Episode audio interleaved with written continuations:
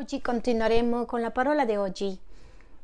Per le persone nuove, benvenuti. Siamo in mezzo di una serie di predicazioni che risponde a come so che posso mettere le mie finanze nelle mani di Dio. Oggi è la quarta predicazione e questi sono i passi essenziali del sistema finanziario di Dio. Quindi oggi Dio ci parlerà. Ci alziamo in piedi e preghiamo. Se tu vuoi sentire più di queste prediche, sono lì nella nostra pagina web, sul nostro sito ccilondra.com. Chiudiamo gli occhi. Ti invito a chiudere gli occhi. Spirito Santo, grazie mille. Signore, come ci costa a volte avere fede in te, avere fiducia in te, crederti, dopo che tu sei stato così buono con noi. Però oggi ci dai un'altra opportunità per entrare, per conoscerti e per essere più come te. Grazie perché tu desideri benedirci. Questo è quello che tu dici nella tua parola e quello che hai dimostrato tutti questi tempi con noi, da quando ti abbiamo conosciuto Oggi vorremmo conoscere più di te, specialmente sul sistema finanziario. Vogliamo sapere come possiamo mettere la nostra fiducia finanziaria in te. Io te lo chiedo, ti invito e ho bisogno che tu ci parli perché la, la tua voce davvero è quella che fa impatto nelle nostre vite, non ciò che io posso dire non possiamo neanche meno pensare noi. Aiutaci a concludere correttamente, lasciarci guidare per il tuo spirito, per fare la tua volontà. Ti amiamo nel nome di Gesù. Amen e amen. Possiamo accomodarci. Grazie mille. Accendiamo le luci. Adesso hai ricevuto un, un foglio di note per guidarci e se non l'hai ricevuto adesso ti consegneranno in, nei prossimi minuti. Il nostro testo base è Matteo 19, versetto 27 e mentre ci presentano che l'abbiamo nello schermo, tu lo riceverai e potrai prendere appunti e potremo uscire avanti. Matteo 19, versetto 27 dice: Allora Pietro, replicando, chi l'ha detto? Pietro. Non si sente? Chi l'ha detto? Pietro. Noi, ecco, noi abbiamo lasciato ogni cosa e ti abbiamo seguito. Tutto, cosa hanno lasciato? Tutto per seguirti. Quanto hanno lasciato? Non si sente quanto hanno lasciato? Tutto, tutto hanno lasciato.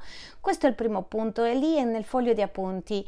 Dio aspe- aspetta che tu lasci tutto, Dio aspetta che tu investi tutto.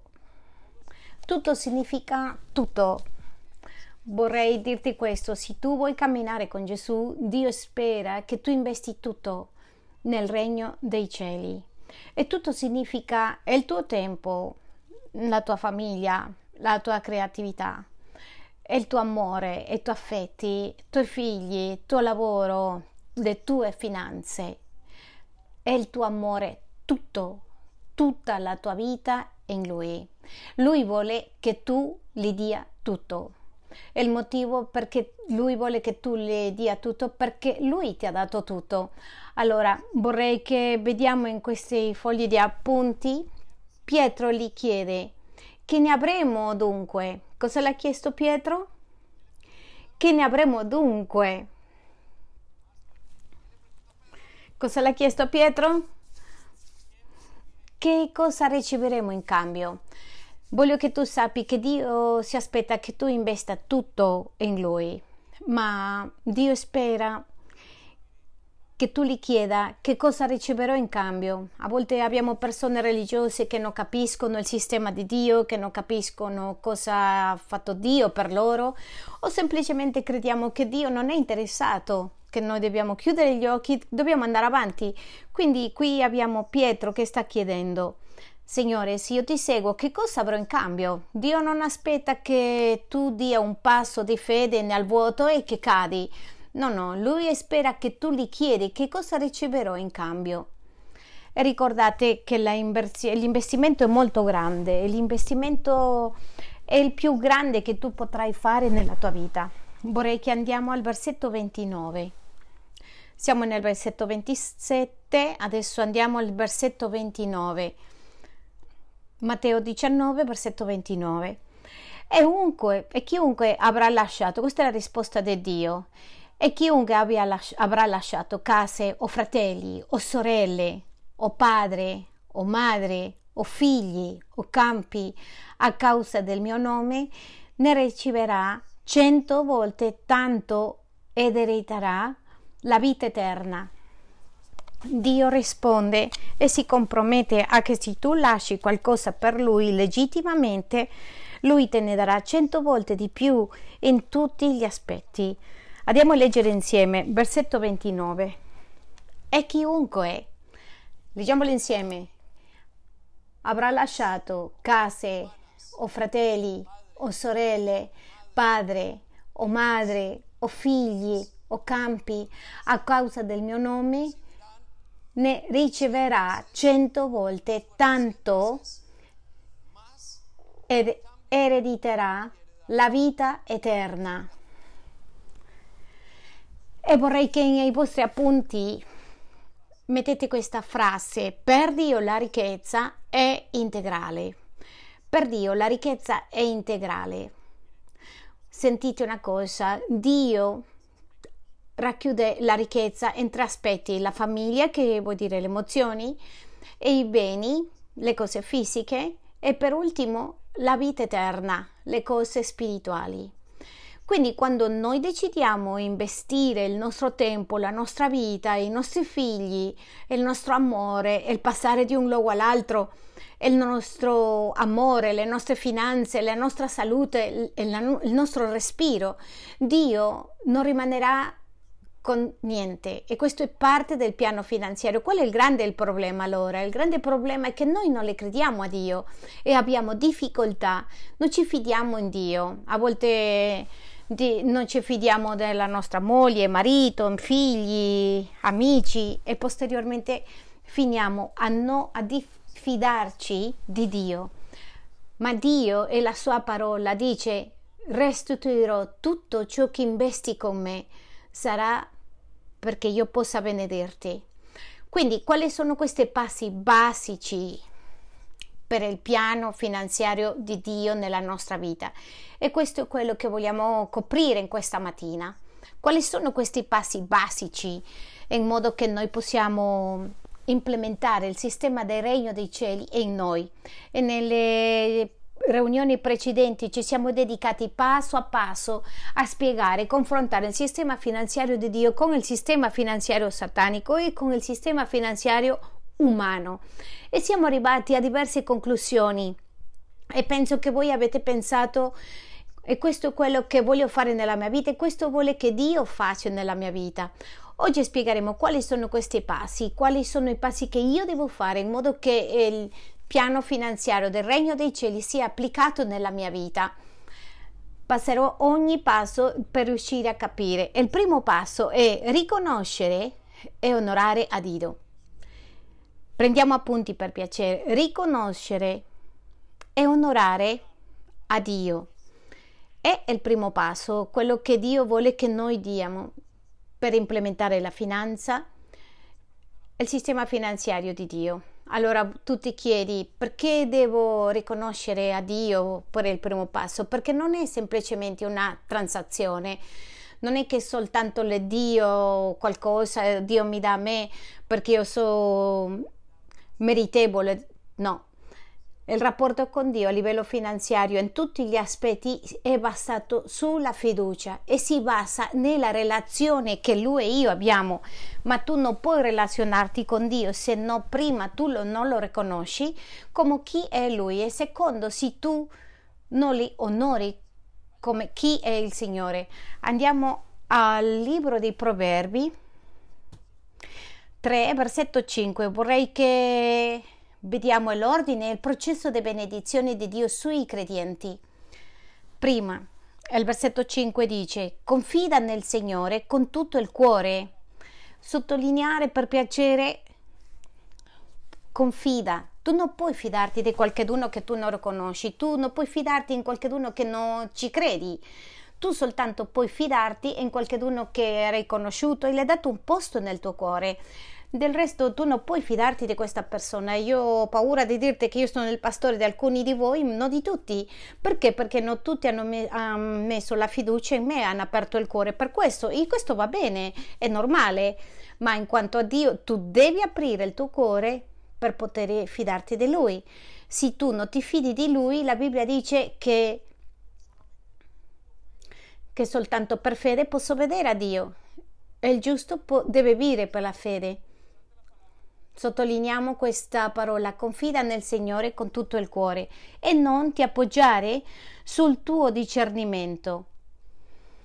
Devo riconoscere e onorarlo. Onorarlo significa lui sa di più e io so poco. Andiamo al versetto 6. Riconoscilo in tutte le tue vie. È la parola che deve sottolineare lì nei tuoi appunti.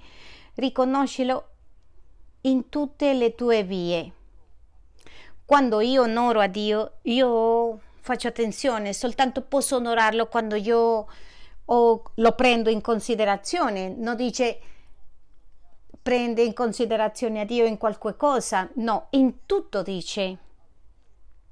In tutte le tue vie ed egli appianerà i tuoi sentieri quando camminiamo con Dio e che io lo riconosco e posso onorarlo in tutte le strade. Andiamo al versetto 7.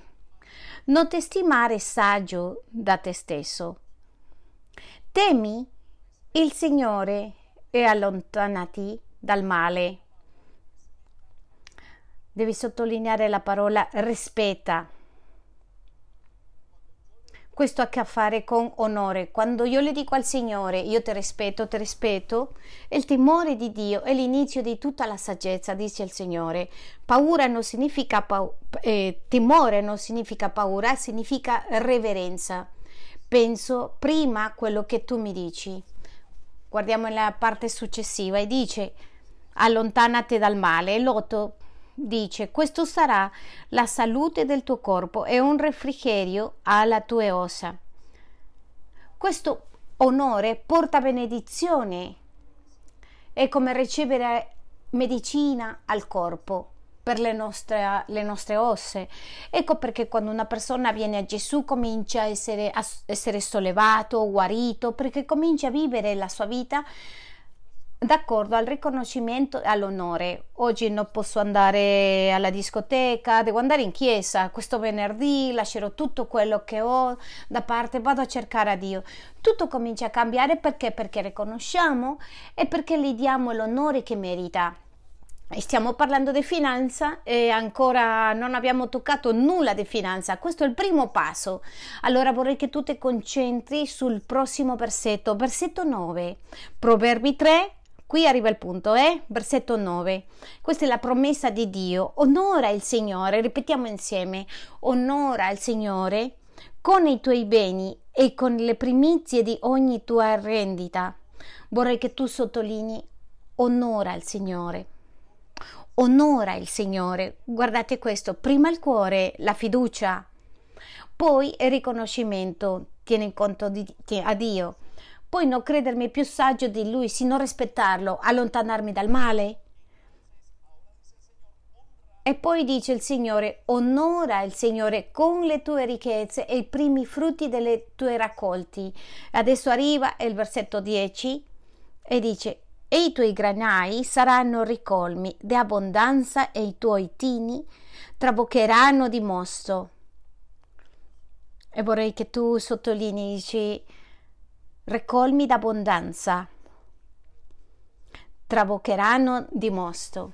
Vorrei che ti fermi un attimo qui. È il primo passo per attuare le finanze di Dio e riconoscerlo. Non è mandare un assegno, chiedere e dirle Signore, tu sei il mio Dio. Io ti onorerò. Io ti onoro con tutto quello che so io, con tutto quello che so, con tutto quello che ho. Ti onoro in qualsiasi circostanza, ti onoro, ti riconosco che non è la mia saggezza, sino la tua. Tante persone pensano che vengono alla parola, alla via di Dio e vogliono implementare il sistema e vogliono che Dio li benedica finanziariamente, pensano che è come nel mondo, se io ti faccio un lavoro tu mi paghi. E il Signore non è transazionale, è relazionale. Ti ripeto, tanti di voi non conoscete queste paio di parole, forse non, non esistono. Il Signore non è transazionale, il Signore vieni, compro, ti do un servizio e esco. No, il Signore è relazionare continuamente. Io stabilisco un rapporto profondo con te per benedirti, una relazione in, che posso benedire la tua presenza. Possiamo per favore raggiungere il ragazzo che ha il controllo del tempo per non passarmi. Quindi il primo è riconoscere e onorare a Dio. Questo è il primo di tutti. Secondo, secondo passo, costruire una relazione con Dio. Quindi voglio che tu ti fermi lì e riconoscere, stai riconoscendo te a Dio nella tua vita e vorrei che tu pensi in che aspetto tu lo riconosci. Forse tu lo riconosci in casa tua, forse lo riconosci nella tua vita um, coniugale, forse non lo riconosci nelle tue finanze, forse tu non lo riconosci nella tua sessualità e voglio dirti questo, nell'area dove tu non riconosci, eh, riconosci a Dio, Dio non è il nostro Signore. E nell'area che noi non riconosciamo a Dio, non le crediamo. E l'ho detto per le ultime incontri, è ironico, le diciamo Dio guida i miei figli, te li do, ti consegno, ma non le diamo le nostre finanze. Dio per favore guida la famiglia, ti do la mia salute, ti do tutto, ma non le diamo certe cose ma nelle cose che non le diamo a Dio è perché non, non, crediamo in Dio. Se tu non consegni la tua sessualità a Dio, tu non le credi a Dio nella sessualità. Se tu non le dai il tuo matrimonio, tu non le credi a Dio nel tuo matrimonio. Se tu non le consegni il tuo lavoro, il tuo, la tua vita ministeriale, non le credi. Ma è la stessa cosa nella tua vita finanziaria. Dio aspetta che tu gli dia tutto. Pastore, tutto? Tutto Posso lasciare i miei figli fuori? No. Posso lasciare la mia sessualità fuori? No. Posso lasciare le mie finanze fuori? No. Posso lasciare il mio lavoro fuori? No. Dio cammina con tutto o con niente. Chi dice amen? Dio cammina con tutto o, sen- o, con niente. La prima cosa che devo fare è riconoscere a Dio e la seconda parte è costruire una relazione con Dio. Perché costruire una relazione con Dio? Perché la, l'aiuto finanziario non dipende dalla transazione. La sua posizione finanziaria quando cammini con Dio dipende da quello che Lui fa ogni giorno in te. Ecco perché il Padre nostro ci indica dammi il pane quotidiano. È una relazione, Signore, insegnaci a pregare è una cosa che dipende da Dio. La relazione fa che tu dipenda da Dio e ti dico questo che è molto importante sulle finanze. L'importante non è raccogliere le finanze, accumularli, l'importante è che cosa farai tu con queste finanze. Io trovo gente che mi dicono pastore io ho fatto lavorato come un asino ho risparmiato tanto, ho mandato questi soldi a casa e ho fatto questo e non ho niente. Ho trovato persone che dice ho lavorato tanto, ho i miei conti pieni, ma comunque sono un disgraziato, infelice nel mio matrimonio. C'è gente che fa tanto di tutto e non riescono a avere, non riescono a approfittare di quello che hanno. Perché? Perché si tratta di saggezza, non si tratta di di accumulare, si tratta di sapere usare que- ciò che Dio ti dà. E questo soltanto può essere raggiunto attraverso una relazione. Se tu sai implementare il sistema finanziario di Dio nella tua vita, hai bisogno di sottometterti al rapporto di preghiera e ricercare la parola di Dio. E tu potrai vedere il soprannaturale di Dio, semplicemente il la benedizione di Dio. Settimana scorsa abbiamo avuto un evangelista molto molto bello nel suo ministero. E quello che fa lui è un ministero di miracoli. Questo uomo Dio l'ha dato in mezzo di tante circostanze, ha trovato qualcuno in mezzo della preghiera, lui l'ha raccontato, che Dio le ha regalato, le diceva Signore voglio che le mie figlie che vive in Honduras, in un posto come tutto Sud America e Hispano America, l'accesso al denaro è molto limitato e tante volte difficile. Lui diceva Signore voglio che le mie figlie che hanno 6-8 anni riescano a avere assicurate le scuole e l'istruzione fino all'università e lui dice che il racconto di un miracolo è che un uomo attraverso un'amministrazione l'ha detto ti darò tutto quello che i tuoi figli hanno bisogno in modo che possano crescere. Questo miracolo non nasce dal suo lavoro, questo miracolo non nasce dalla sua percezione, questo miracolo nasce di aver pregato, di aver avuto una relazione. La relazione con Cristo, dove noi prendiamo le decisioni, faccio questo, faccio l'altro. Ecco perché è importante che tu prenda un, un rapporto e tu riesca a onorare a Dio, riconoscerlo e metterlo per primo, non sarai in grado di aiutarti nel sistema finanziario nella tua vita perché tu dipenderai per ogni cosa, per ogni decisione di dire Signore prendo questo lavoro no, investo qui o investo là. Quante persone da qui ancora avrebbero la casa, si avrebbero mandato le sue famiglie, si le avrebbero chiesto Signore devo fare questo, devo fare l'altro. Quanti di voi avete investito in attività e hanno perso tutto? Come sarebbero le cose se tu le chiedevi al Signore prima, quanti di voi non sarete separati se almeno le avresti chiesto al Signore, mi devo sposare con questa persona? Quanti di voi, di noi, non saremmo in questo momento in un peccato, in una situazione difficile, intrappolati per la sessualità o per qualsiasi altro tipo di dipendenza, se non le avessimo chiesto al Signore, Signore, che cosa devo fare, che cosa vuoi? E questo significa soltanto fare in ginocchio queste domande.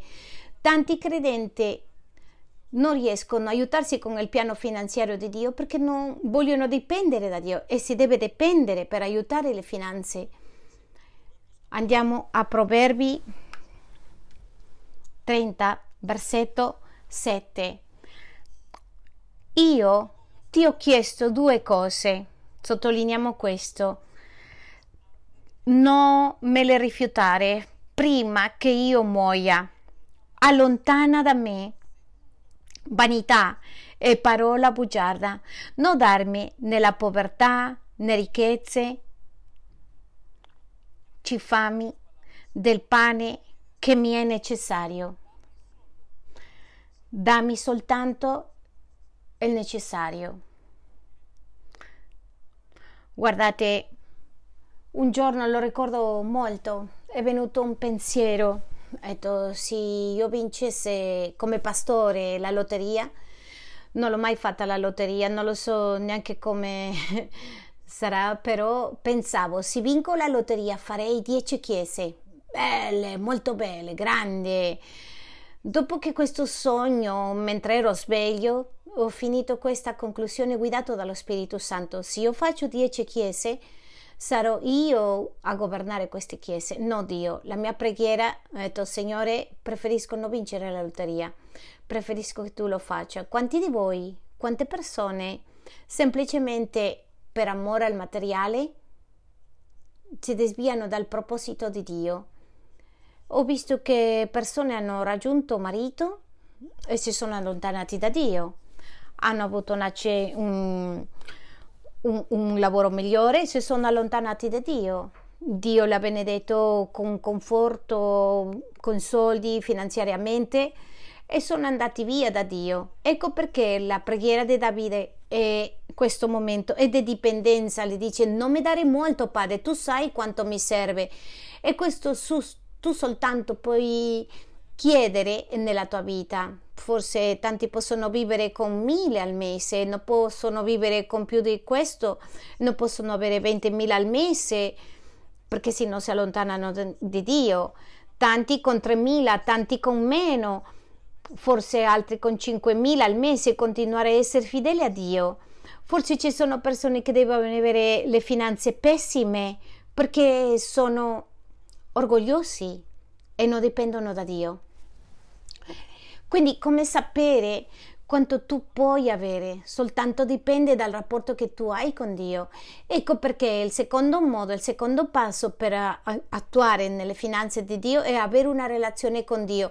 Dio parlami quando io ti cerco, tu mi parli, tu me lo dici, guidami come devo fare? Io ti chiedo ogni cosa, Signore, in tutti gli aspetti. Signore, vado in vacanza, non vado, compro questo, compro questa macchina, faccio questo, mando all'università, compro questa casa, questa casa, investo in questo.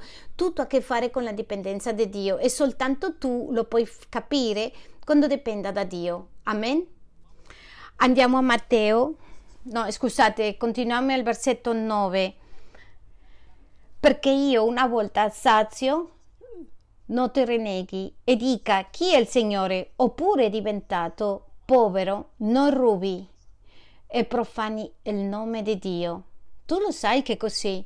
Quindi come, può, come si può regolare questo nel piano di Dio? Soltanto in preghiera e nella ricerca un rapporto con Dio. Dio che cosa vuoi che io abbia? Per favore aiutami per avere di più. L'altro giorno ho visto i pastori questo uomo era una persona che aveva un'azienda di odontologia. Ha passato a guadagnare un pochettino di soldi e prima di questo l'ha chiesto alla, al suo pastora per pregare perché ho questo, questa attività, pregherò perché così ti benedica Dio. E, ma col tempo ha cominciato a dimenticarsi e l'ha chiamato la pastore e le ha detto cosa ti succede? Ha detto mi sono dimenticato di Dio. Eh, vuoi che prego di nuovo per te in modo che torni a guadagnare meno? Non 7.000 sino 1.000? ecco, andiamo a Matteo 6:33 cerchiamo il regno di Dio. Prima cerco al Signore e tutto il resto per aggiunto. In poche parole, tu l'hai sentito, cerca il regno di Dio per prima e tutto verrà aggiunto. Cosa vuol dire? Abbi una relazione con Dio per prima. Perché attraverso della relazione, questo è il secondo passo, andiamo velocemente Impara a dare con uno stile di vita. Ripetiamo insieme. Impara a dare come uno stile di vita. E voglio dirti che dare è l'essenza di Dio. E voglio dirti che se tu vuoi stare, implementare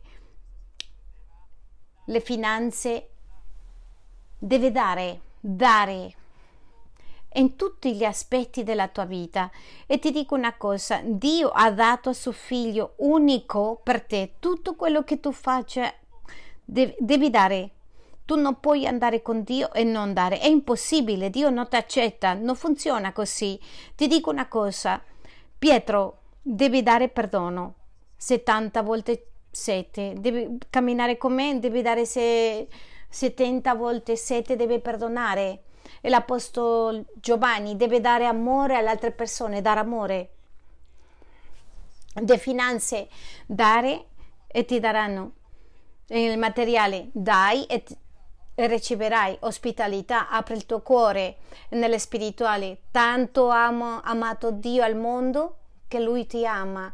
Nella Chiesa noi dobbiamo darci noi stessi. Galata 4:15 hanno dato tutto per amore a Dio.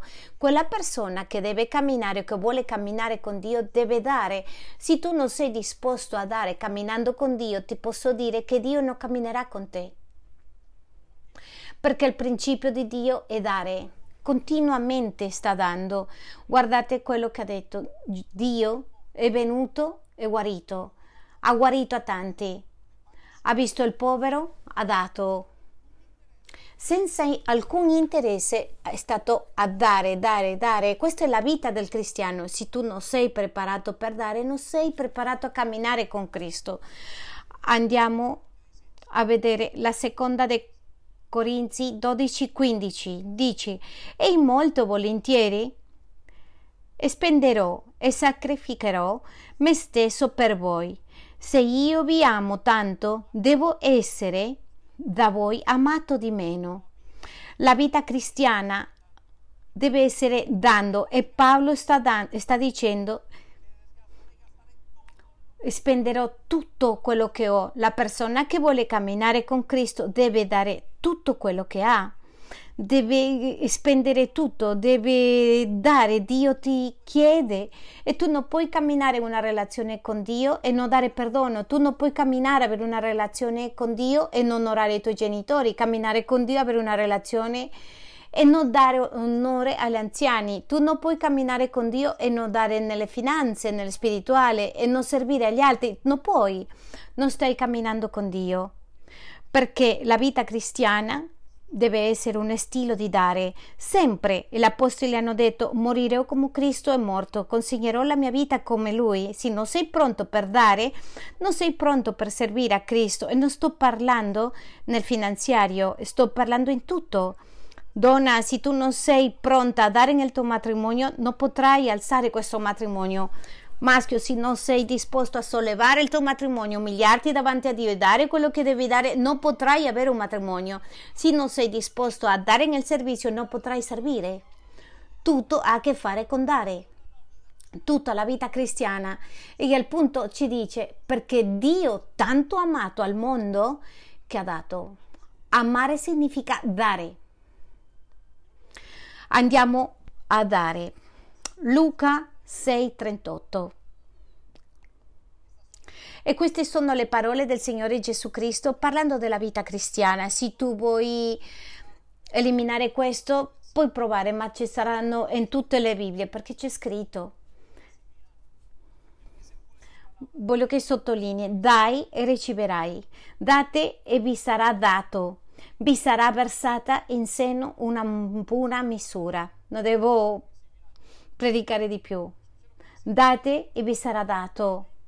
Vi sarà versato in seno una buona misura pigliata, scossa, traboccante, perché con la misura con cui misurate sarà misurato, rimisurato a voi.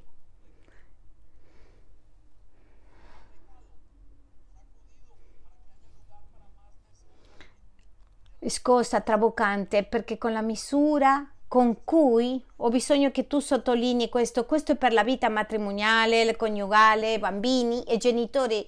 Se tu non date ai vostri figli correttamente, il giorno di domani non ti daranno figli. Se tu non date ai vostri genitori correttamente, domani tu non daranno con i tuoi figli, non saranno onorati finanziariamente. Se tu non dai, non riceverai. Amen? Questo è il punto che, tu, che vorrei che tu sottolinei. Perché con la misura con cui misurate sarà rimisurato a voi. Questo determina la quantità che tu riceverai in cambio. Ecco perché tu non ce l'hai. Andiamo un attimo a Proverbi 21, 26. Tanti di voi vi potete sorprendere. Perché dando tanto tempo? Eh, perché devo dare qui, dare qua alla chiesa? Perché devo, devo dare tanto? Io conosco mariti che le dicono alle mogli perché dai tanto? Perché fai questo? Bambini che le dicono ai genitori, perché i genitori che le dicono ai tuoi figli, no, non investire tanto, non andare tanto in chiesa, perché dai tanto? Perché sei lì? Perché ami tanto? Perché sei così stupido? Andiamo a Proverbi 21, 26. C'è un motivo perché è stilo di Dio. E guardate cosa dice. C'è chi da mattina a sera desidera avidamente, ma il giusto dona senza mai rifiutare.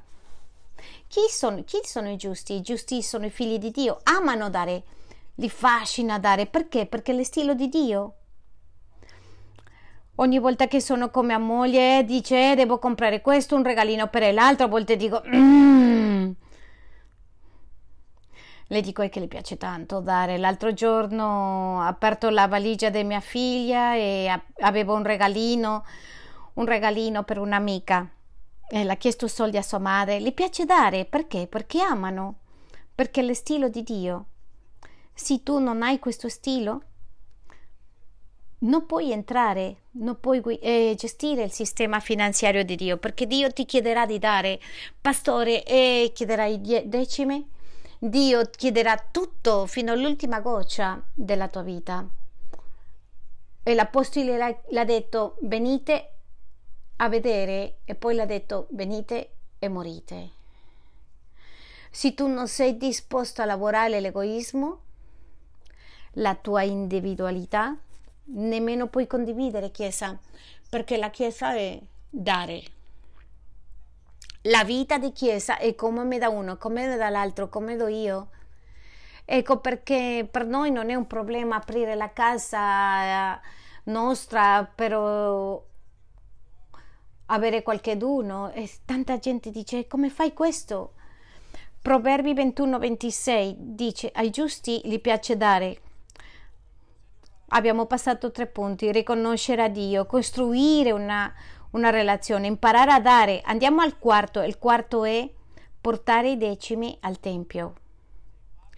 Portare i decimi al Tempio. Abbiamo parlato di tutto e appena andiamo a parlare delle finanze. Perché le decime? Che cosa significano i decimi? Il decimo significa il 10% di tutto quello che abbiamo. E questo è il fattore protettivo del regno delle finanze. Che cosa significa e perché è così importante le decime? Andiamo a Malachia 3:10. Malachia 3:10. Pronti? Guardate cosa dice. Portate tutte le decime alla casa del tesoro, perché ci sia cibo nella mia casa.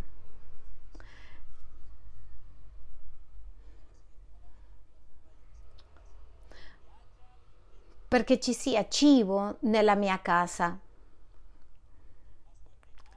Poi mettetemi alla prova in questo, dice il Signore degli eserciti. E il motivo perché la, la, Bibbia ci parla dei decimi è perché lui vuole che ci sia cibo nella sua casa. Che cibo si riferisce? Al cibo spirituale, ovviamente. Quando Dio ha insistito, ha implementato le decime, era perché il Tempio sempre eh, abbia persone che stiano parlando della sua parola, le persone che sono intorno. Quando mancano le decime, il tempo si chiude. Quando si chiude il tempio, il pastore non c'è. Quando non c'è pastore, non c'è parola di Dio per il popolo. Non c'è cibo in casa. La decima, in poche parole, significa anime. La decima significa anime. È perché i pastori vivano. Le decime sono perché le persone che stanno a servire al Signore si mantengono. In altro modo loro devono uscire ed uscire nel tempo che ci dice la parola che devono essere contadini, soldatini e tornare in questa città, in queste case stavano deserte le sinagoghe e non non c'era nessuno che poteva insegnare la parola di Dio. Ecco perché quando Dio dice questo, si compromette e dice, poi mettetemi a prova in questo. Dice il Signore, Dio, de, il Signore degli eserciti. Chi l'ha detto questo? Della prova? Il Signore degli eserciti. Vedrete se io non vi aprirò le caterate del cielo e non riverserò su di voi tanta benedizione che noi che non vi sia più dove riporla. Se c'è cibo in casa tua, io mi comprometto a benedire a quelli che la portano. È semplice così. Quello che significa che ci sono anime. Senza le decime non possiamo avere chiese. Senza le decime i pastori devono fare qualcos'altro. Senza le decime non c'è nessuno che può spiegare la parola di Dio. Senza le decime non c'è conoscenza di Dio. Senza le decime in una chiesa non c'è gloria per Geova. Vorrei che ti concentri e lo pensi, analizza su questo. Andiamo all'ultima parte del versetto e guardate cosa dice.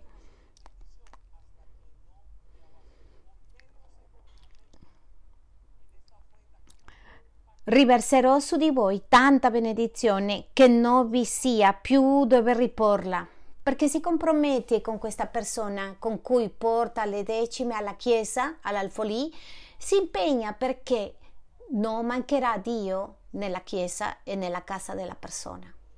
Ecco perché lo benedice. Andiamo a Malachia 3:11.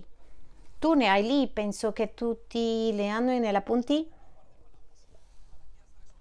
Malachia 3:11. Per amore vostro, io minaccerò l'insetto divoratore, affinché esso non distrugga più i frutti del vostro suolo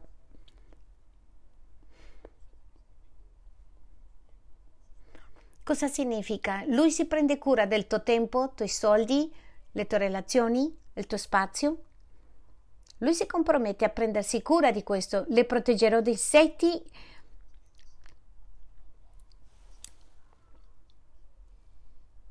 divoratori affinché esso non distrugga più i frutti del vostro suolo.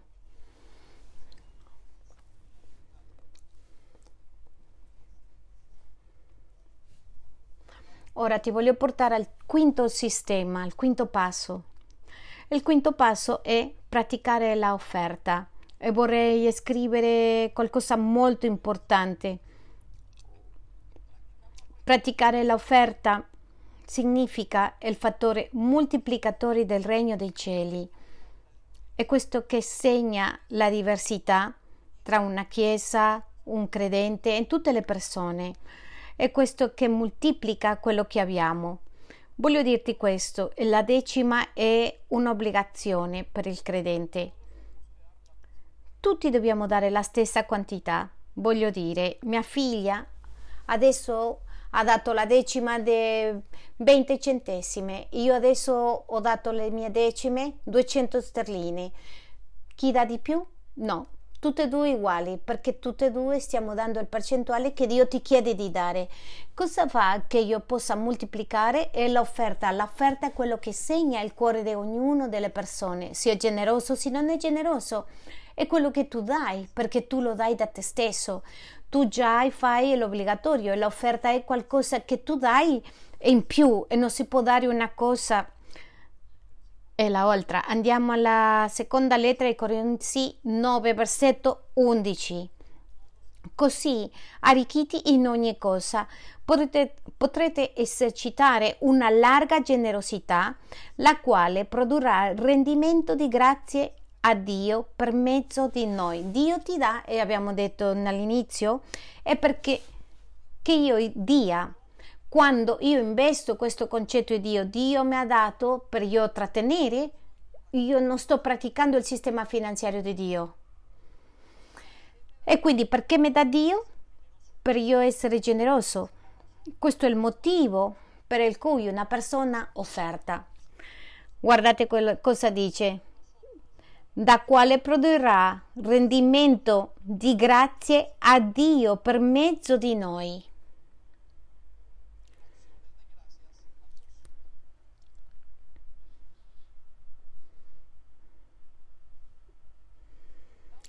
L'offerta è una moltiplicazione di parte di Dio. Ecco perché noi quando consegniamo l'offerta noi stiamo dando di quello che vogliamo e la differenza è quello che fa la differenza tra una persona generosa e non generosa. Quelle persone che soltanto danno la decima semplicemente stanno dando un obbligo e quelli che danno un'offerta stanno dando quello che vogliono dare e quello che sta facendo e sta dimostrando la generosità e l'amore per Dio. E questo è un'offerta. Quindi voglio che ti fermi a pensare in questo, in questo momento e come tu vivi le tue finanze secondo quello che Dio mi dice. Andiamo un attimo a Seconda Corinzi, versetto 7.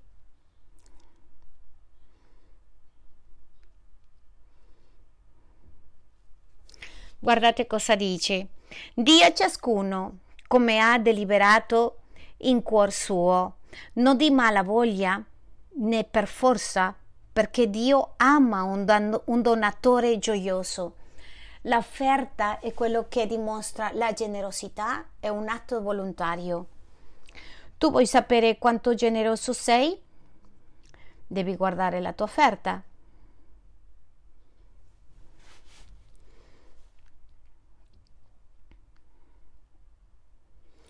Qui o in qualsiasi altra parte. Vi raccontavo nella prima riunione che quando mi sono convertito a Cristo mi hanno insegnato a dare la die- decima nel primo anno, il secondo anno e da quel momento la mia famiglia e i miei abbiamo smesso da farlo e siamo chiamati a essere pastori tanti anni dopo. Ma in questo tragitto ho capito per rivelazione cosa significa il decimo e ho cominciato a parlare a mia madre. Ah, era a tal punto la mia esistenza che un momento mia madre e io abbiamo finito a dire non possiamo parlarne di questo.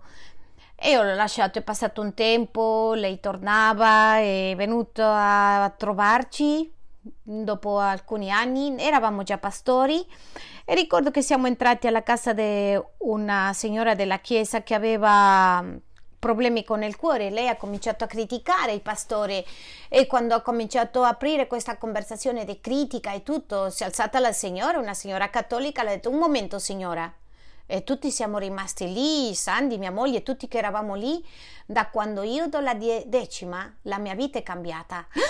E io mi sono proprio sorpreso, ho detto mamma se avevamo litigato tanto per questo. E lei ha detto io vado alla chiesa cattolica e vado alla casa parrocchiale, alla segreteria e le do le mie decime ogni mese di tutto quello che io faccio.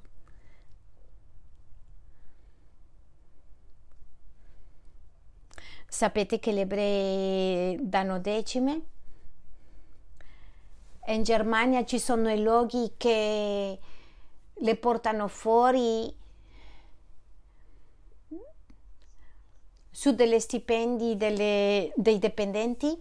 A che chiesa vai tu? Subito le prendi subito dallo stipendio e le danno l'offerta e le, decime.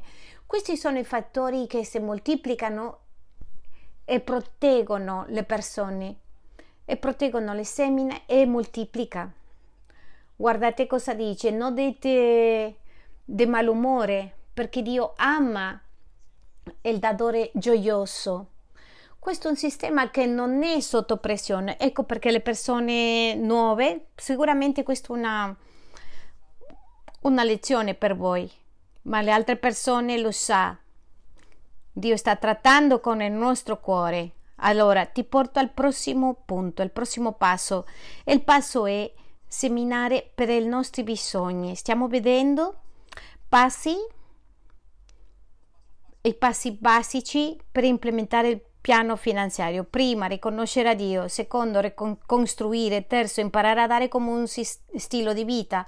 Quarto, portare le decime in chiesa. Quinto, praticare l'offerta. Adesso ti porto al sesto, seminare per le necessità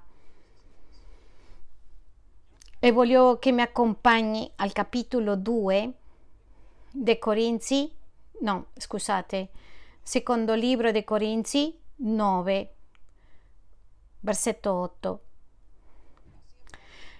Inseminare uno degli aspetti che ci aiuta a avere provvisione soprannaturale in vari aspetti. Dio ci ha dato a noi quello che si chiama semina e il raccolto la natura è costruita so- sotto lo stesso concetto.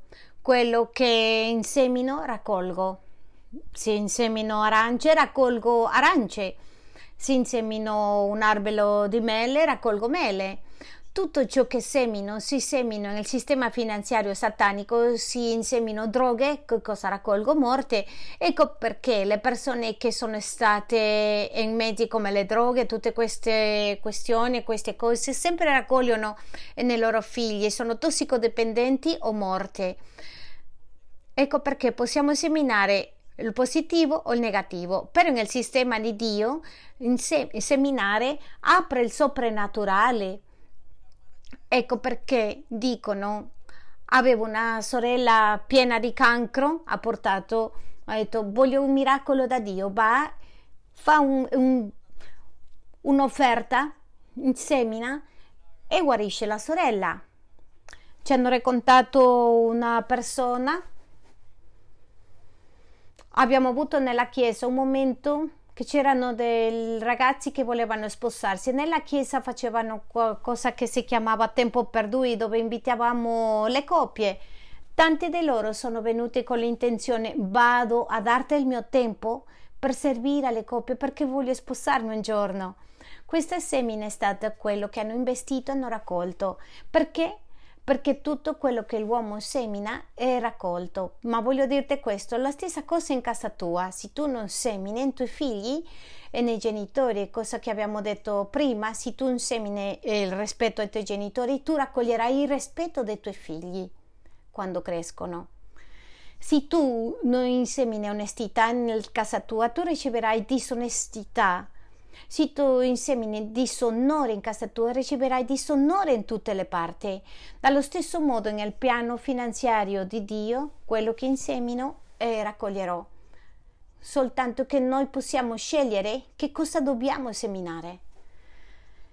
E questo non soltanto si tratta nella Chiesa, è in tutto, dappertutto, ovunque. Quindi Andiamo al secondo libro dei Corinzi 9 versetto 8 per capire. E dice Dio è potente e da far abbondare su di voi ogni grazia affinché avendo sempre in ogni cosa tutto quello che voi Già ti ho detto che sicuramente tu non sei in grado di ricevere un milione di sterline, con un milione di sterline tu ti puoi perdere. perdere. Sai che le persone che vincono, guadagnano la lotteria, finiscono in debito. Il 98% delle persone che guadagnano la lotteria finiscono male. Perché non avevano carattere per trattenerla. Ti lascio lì Versetto 8. Dio è potente da fare abbondare su di voi ogni grazia affinché, avendo sempre e in ogni cosa tutto quello che vi serve.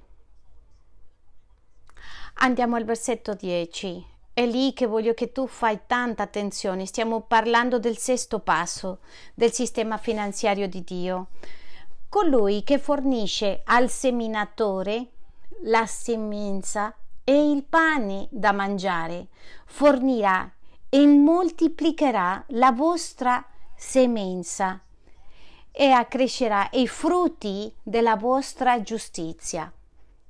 Quando tu semini, tu cresci. Quando tu semini, ricevi. Hai bisogno di tempo? Devi seminare tempo. Hai bisogno di amore? Devi amare. Ho bisogno che mia moglie mi ama. Che cosa devi fare? Amare. Moglie, hai bisogno di amore? Devi inseminare rispetto. Qual è il tuo bisogno? Devi seminare. Questo è stato il mezzo che Dio ha fatto. Come poteva mantenersi l'uomo? La Bibbia dice che mentre semini il pane sia quest- sulla terra, Dio ancora sarà con noi. Perché? Perché il sistema che Dio ha dato per poter vivere, le ha dato i semi, vogliono seminare, devi... È tutto quello che noi facciamo tutti i giorni, per questo tu lavori, per raccogliere il stipendio. Che succede? Che noi non l'abbiamo portato come il sistema spirituale, il sistema finanziario di Dio per i nostri bisogni più abbondanti. Ecco perché una persona, come dicevo, alla sorella era malata con il cancro, il fratello ha preso, uh, ha dato dei soldi a una, una un'agenzia di cancro research. Ha detto, io sono consapevole di quello che io raccolgo il giorno di oggi l'ha inseminato mia madre. Tutta la vita questa signora faceva la spesa per lei e un altro per una signora accanto. Aveva tutte le sere questa signora in casa, sempre avevamo qualcheduno, una persona a tavola. Vi voglio dire una cosa, non ci mancava mai gli inviti.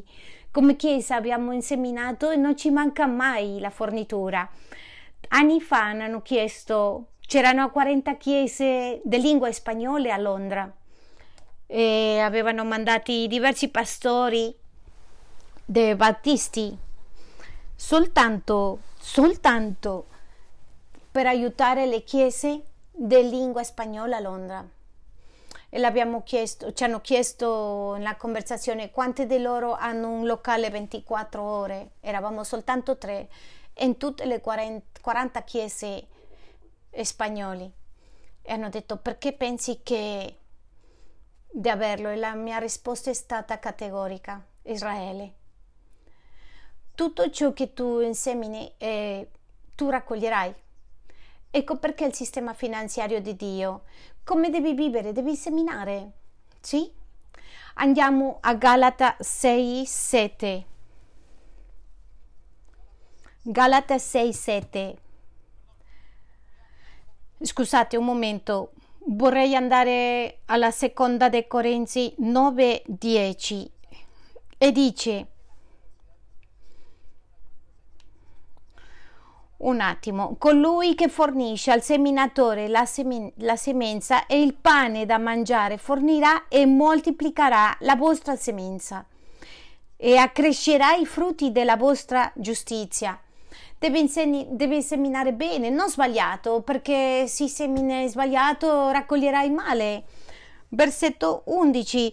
Così arricchiti in ogni cosa potrete esercitare una larga generosità da quale produrrà rendimento di grazie da Dio. Per mezzo di noi tutta la paro- parola di Dio ha a che fare con il dare. Andiamo a Galate 6:7, guardate cosa dice. Non vi ingannate, non ci si più beffare di Dio, perché quello che l'uomo avrà seminato, quello pure metterà. Ogni volta che parliamo di raccogliere quello che abbiamo inseminato, sempre stiamo parlando di quello eh, fisico e nell'emozionale.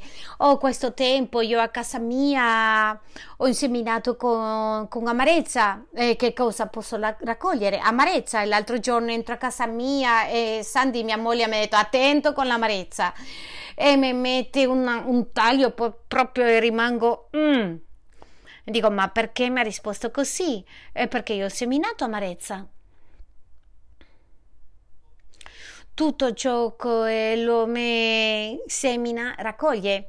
Voglio che tu traduci questo esempio al sistema finanziario. Fai quello che vuoi, fai quello che vuoi con i tuoi soldi e se vuoi provare, devi inseminare. Semina proprio.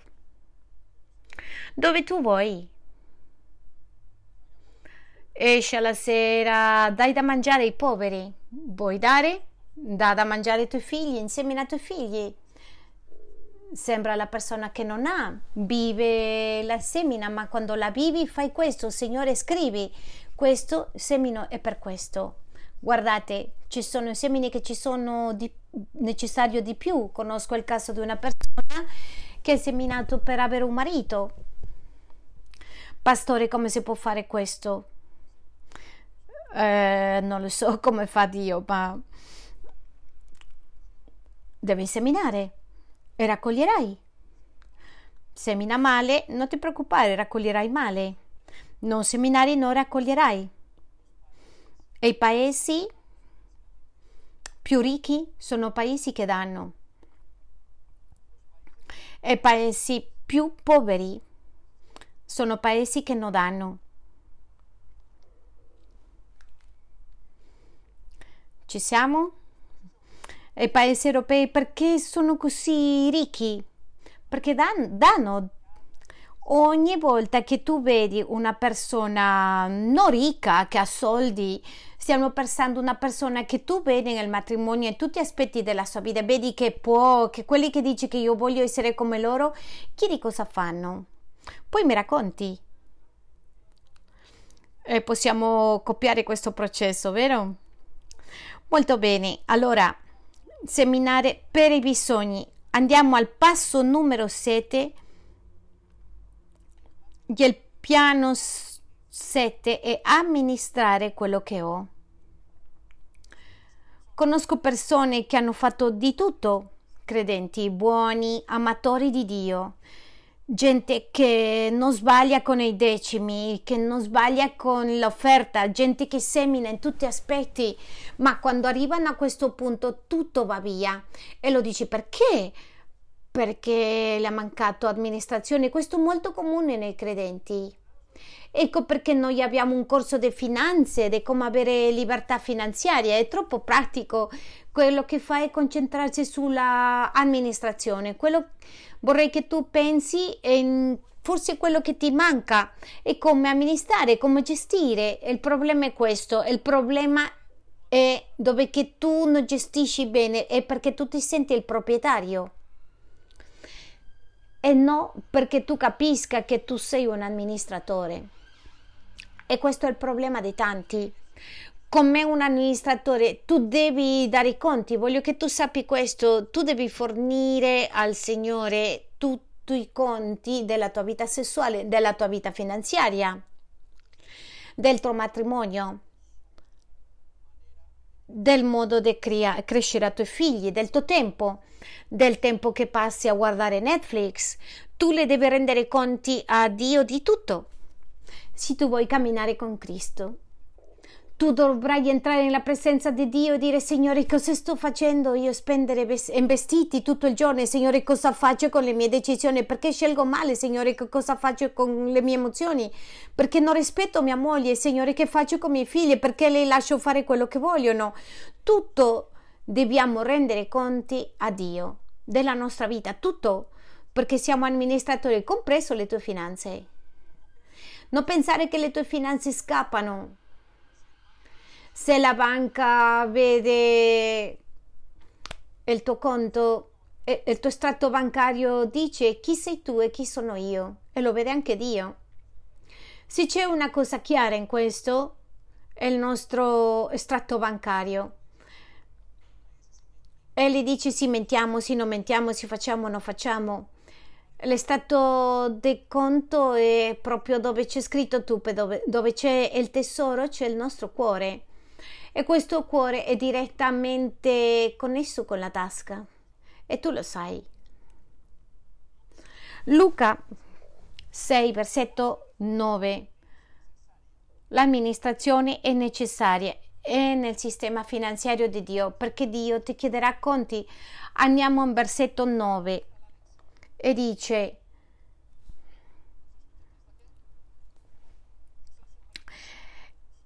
E io vi dico, fatevi degli amici con le ricchezze ingiuste, perché quando esse verranno a mancare, quelli che vi ricevano nelle dimore eterne. Il mio matrimonio è per essere visibile agli altri e il mio servizio nella Chiesa è per darti e il mio talento di predicare la parola di Dio è per darli. Sapete che Nick Ferrari, il conduttore, l'autista della LBC, è assicurata la sua gola, le corde vocali, presso un giorno a un incidente, una situazione per centinaia di migliaia di sterline per poter vincere Sapete quanto è la mia assicurazione? Quello che investo nel Signore. Tutto ciò che abbiamo è per darli. Oggi c'erano persone alle sette e mezza del mattino preparando per dare quel foglio che hai nella mano. L'hanno preparato questa settimana, tutta questa settimana per dartelo. Tutto è per dare. Tu puoi dire che Dio ti toglie qualcosa? No, Lui ti ha dato tutto Andiamo insieme al versetto 9. E io vi dico, fatevi degli amici con le ricchezze ingiuste perché quando esse verranno a mancare quelli che quelli vi riceveranno nelle dimore eterne. Chi è fedele nelle cose minime è fedele anche nelle grandi e chi è ingiusto nelle cose minime è ingiusto anche nelle grandi. Dio ti darà di più.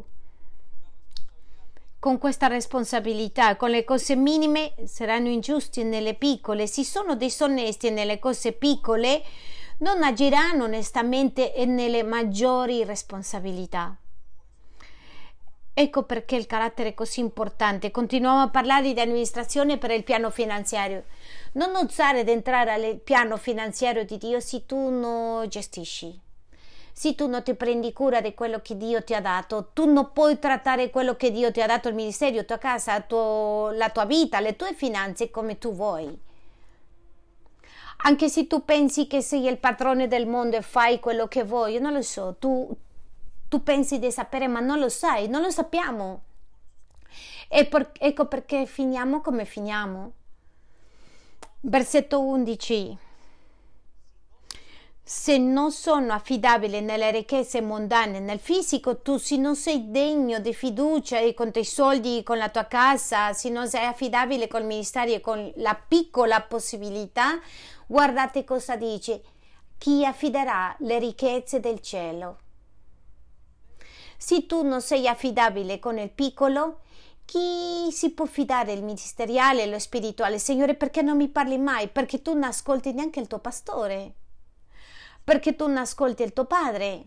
Signore, perché non mi raggiunge? Perché tu non stai gestendo bene il tuo tempo? Perché non mi parli Dio? E perché tu stai gestendo il tempo male, in piaceri? Io stavo ascoltando, io stavo aspettando che tu ti avvicini e che non c'è altro quello che facciamo e sono le conseguenze che riceviamo ed è questo il sistema finanziario di Dio. Andiamo al versetto 12. E se sono fedeli con le cose di altre persone, perché si deve fidare le cose che sono tue. L'altro giorno mi diceva il pastore perché manteniamo la cosa così bella? Per un solo motivo, perché io credo in questo concetto che il giorno di domani Dio ci darà qualcosa nostra. Perché li amiamo e perché vogliamo che le persone che sono qui stia bene. Ovviamente questo lo possiamo avere molto brutto, ma non vogliamo perché il giorno di domani Dio ci darà qualcosa nostra, quello che c'è scritto nella sua parola. Se hanno gestito bene quello che non era vostro, il giorno di domani eh, sarà qualcosa vostro. Quando ti prestano una macchina devi darle pieno con benzina, no? Pieno il... Quando ti prestano una maglietta, lavala. Quando tu nella casa mantieni casa tua bene, anche se è in affitto, il giorno di domani Dio dica guarda come hai preso cura di questo, ti darò altro. O non facciamo questo i genitori con i nostri figli. Hai organizzato bene la stanza oggi, eh?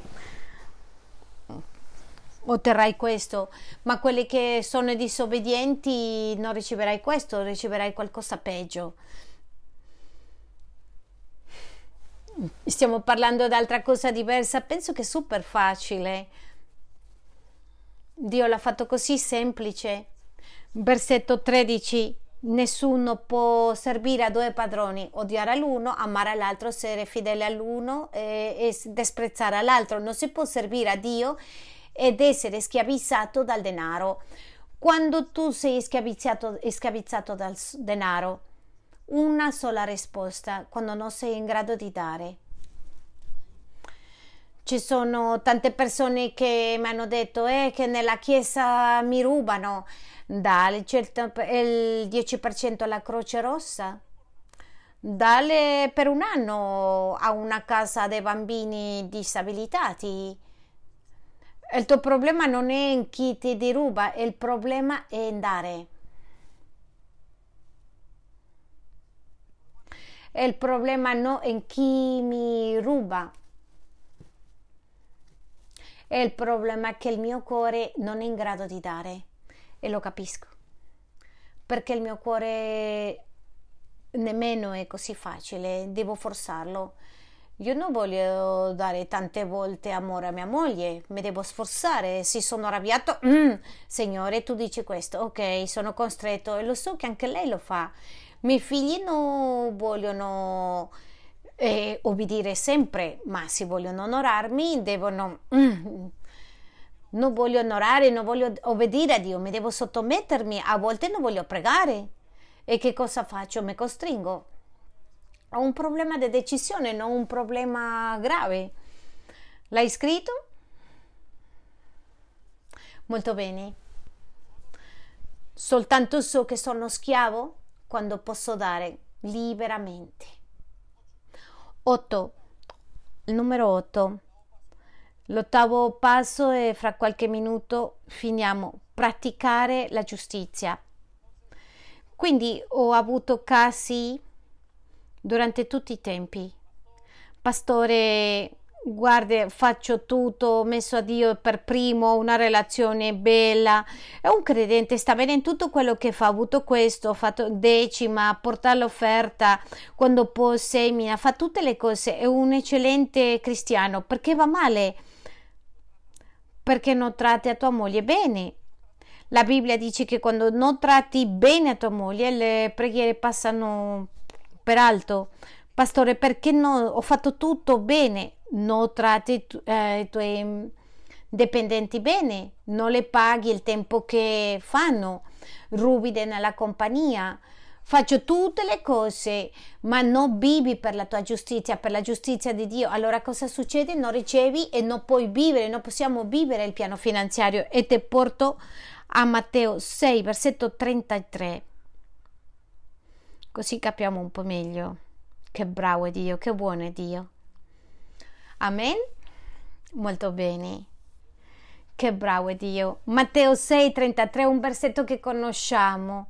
Cercate prima il regno di Dio e la sua giustizia e tutte queste cose vi saranno date in più. Quando voi parlate di questo, ti dà il segreto, il segreto per vivere il, il, il prodimento di Dio è cercare a Dio prima il regno di Dio. Ma la gente si dimentica della seconda parte di questo versetto. Ecco perché quando lo dico, cercate prima il regno di Dio e la giustizia e tutte queste cose vi saranno date in più. Ci siamo? Quindi ho bisogno che ci concentriamo in questo, pastore, sto facendo, sto provando in tutte queste cose. Bene, hai bisogno di lavorare la giustizia.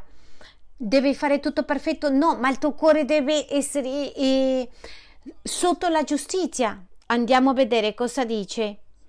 Fate tutta l'attenzione. Voglio che sottolinei questo e tutte queste cose vi saranno date di più.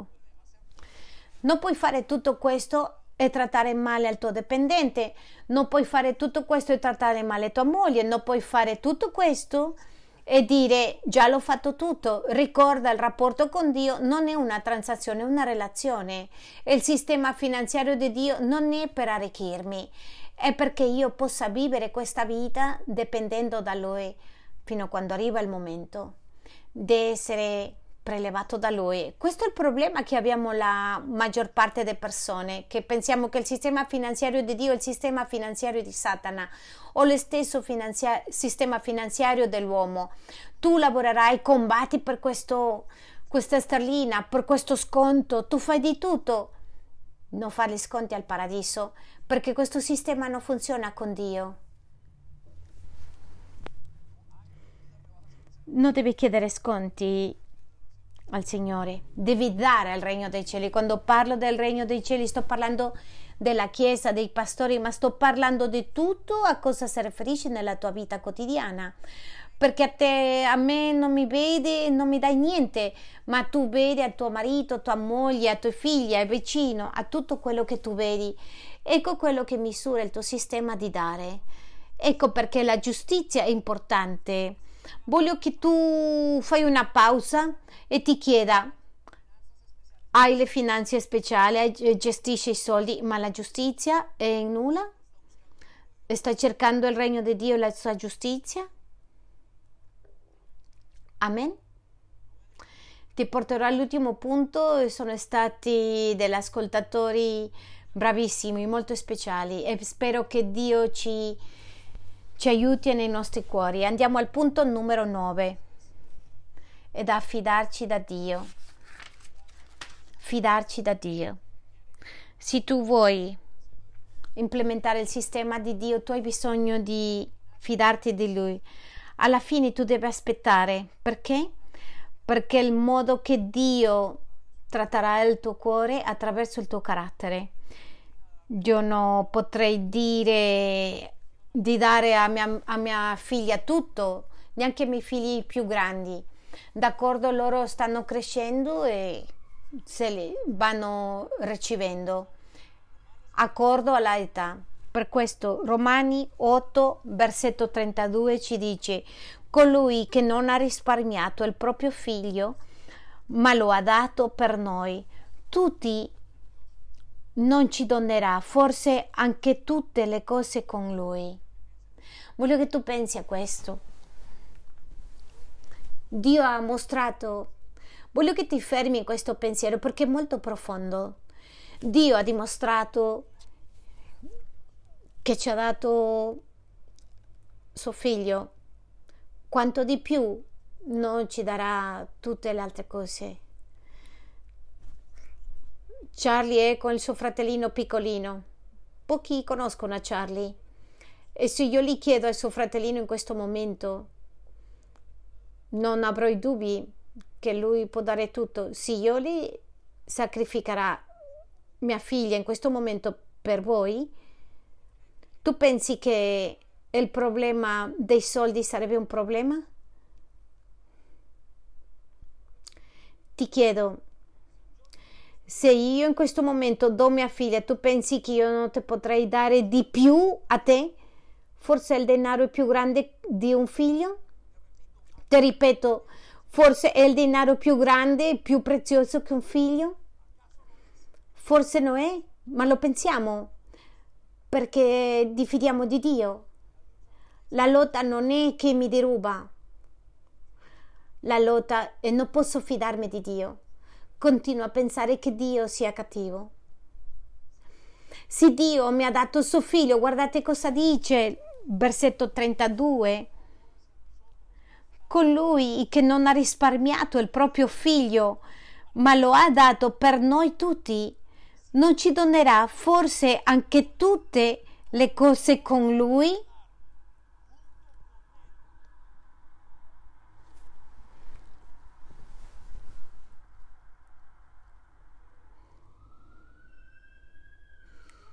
Dove pensiamo che Dio ci porti via, che ci ruba. Dopo questa spiegazione, tu non puoi dire che Dio ti ruba, ti toglie via le cose. Dopo questa spiegazione, soltanto ci rimane il rimpianto e gratitudine, Signore, perdonami, ho pensato male di te e non so cosa succede alla mia mente, da dove arriva questo egoismo. Non so come posso io pensare così. Non ti sembra molto triste? Questo è il nostro cuore, Chiesa. Questo è il cuore dell'uomo. Chiudiamo gli occhi lì dove sei.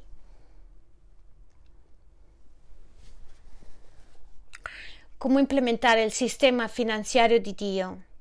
Devo ammettere, devo onorarlo. Devo costruire una relazione profonda con Dio. Devo imparare a dare come uno stile di vita devo portare le decime nella chiesa, devo praticare l'offerta, devo seminare nei miei bisogni, devo gestire quello che ho, devo esercitare la giustizia, devo fidarmi di Dio. Spirito Santo, io ti chiedo che in questo momento la rivelazione della tua parola, Signore, non c'è niente nascosto, al contrario, hai aperto il tuo libro per noi. E Signore, hai il tuo spirito per dirci cosa fare e che cosa non fare. Eccoci qua, Signore. Siamo tuoi figli, imparando a fidarti di te. Perdonaci per l'ironia di darti la nostra salute, ma non darti le nostre finanze, di darti i nostri figli, ma non dare il nostro amore, di darti apparentemente, Signore, ciò che abbiamo, ma non darti obbedienza. Signore, ti chiediamo perdono e ci pentiamo, Signore, sia possibile in questo momento. Radirizza le nostre vie, Signore. Ti ringraziamo molto per la franchezza che tu hai con noi. Tu vuoi benedirci, ma il nostro cuore ha sfiducia, egoismo, individualismo. Toglili, Signore, del nostro cuore, strappa dei nostri cuori questo. Io ti chiedo, Spirito Santo, colui che ti sta chiedendo di strappare la radice, tu fai miracoli con loro. Chi osa affrontare di fronte all'amore al materiale, tu gli dia una doppia porzione nello spirito. Chi vuole crederti, Signore, tu gli dia la prova che tu sei con lui. Chi ha bisogno, Signore, la tua rassicurazione in questi aspetti e nel nome di Gesù tu gli porti benedizioni. Nel nome di Gesù nel nome di Gesù. Porta libertà alle famiglie. Porta libertà emotiva e spirituale. Porta libertà a quelli che chiedono. Porta libertà a quelli che ti credono nelle loro famiglie, nelle loro case. Porta via, Signore, le lite coniugali. Rivolge il cuore dei padri e figli, dei quelli dei bambini e genitori. Benedice, Signore, finanziariamente, Signore, che si aprano miracoli di salute nel nome di Gesù, che tornano, tornino e chiamati quello che è stato dato tanti anni fa a essere dato nella nostra vita, che tornino tempi di unzione, perché abbiamo creduto che vengano i tempi di remunerazione, tempi di salvezza nelle case Porta, Signore, case famiglie di salvezza. Salva mariti che non sono stati salvati, mogli che non sono state salve, figli che sono persi, tornano miracolosamente a misura, Signore, che ci strappiamo di noi l'avidità e dell'amore al materiale. Aiutaci un'altra volta a fidarci di te. Nel nome di Gesù. Lascia che lo Spirito Santo ti mostri che cosa vuole fare.